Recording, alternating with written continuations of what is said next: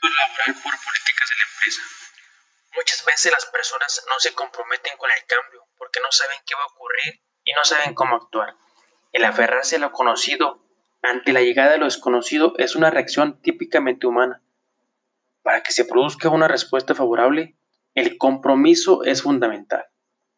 Por ejemplo, dada la situación actual que se está viviendo por la contingencia del COVID-19, las empresas han adquirido distintas medidas de prevención diferentes a las que se estaban acostumbrados, lo que es usar cubrebocas, caretas, lentes, etc. Al llegar a las plantas se toma la temperatura, el cual debes de contar con la cabeza descubierta, sin gorras. Hay personal que se rehúsa a seguir con estas medidas de prevención y se tiene que tomar estrictas decisiones por no quererse alinear a las nuevas políticas de la empresa. El adaptarse a la infinidad de posibles situaciones es lo que nos ayudará a sobresalir como líderes y la situación que se comenta no es la excepción. Aplicaría según los modelos de Fiedler para lograr un control de la situación apegada a las políticas de la empresa y a la situación actual. Primeramente, estructura del trabajo. El trabajo debe estar claro, de modo que cada empleado sabe lo que hay que hacer y cómo se debe hacer.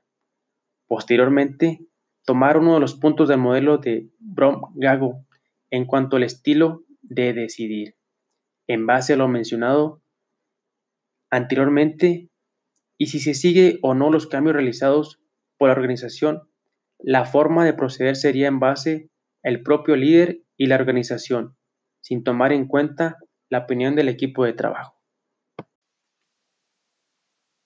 Conflicto laboral por valores.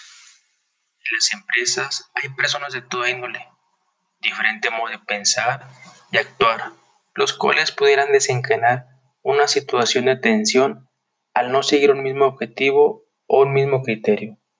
Es muy común que haya discrepancias en la forma de trabajar y que se presenten malentendidos. Lograr mejorar el ambiente de trabajo, potencializar las relaciones entre los trabajadores de manera que sean satisfactorias, a fin de aumentar el rendimiento del grupo. Aplicando el modelo de Filler que tiene que ver con el control de la situación apegado a la estructura de la tarea. En este nuevo caso, por decirlo de alguna manera, tomar el control del juego, lo cual implicaría realizar movimientos del personal para lograr remediar las posibles situaciones, reforzar la manera en la cual se delega y se comunica de manera eficaz, buscando siempre una estabilidad en el área.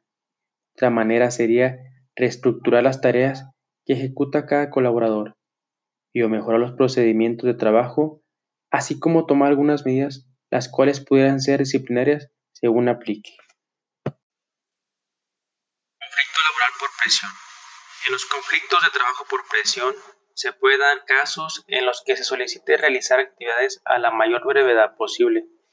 Por gran cantidad de situaciones no se logra avanzar en el trabajo, quizás porque dependemos de otros departamentos que tienen más prioridades mas sin embargo se tiene fijada una fecha límite de entrega y esto repercute en presión hacia nosotros que puede llevar a conflictos. Por ejemplo, cuando en una planta se tiene producción atrasada, se presiona al personal operativo para dar el número estimado, cuando hubo distintos factores por los que no se logró el objetivo. Tal vez fue por falta de material o en su caso por falta de personal, que en muchos de estos casos se observa un estilo de liderazgo autoritario de parte de los líderes.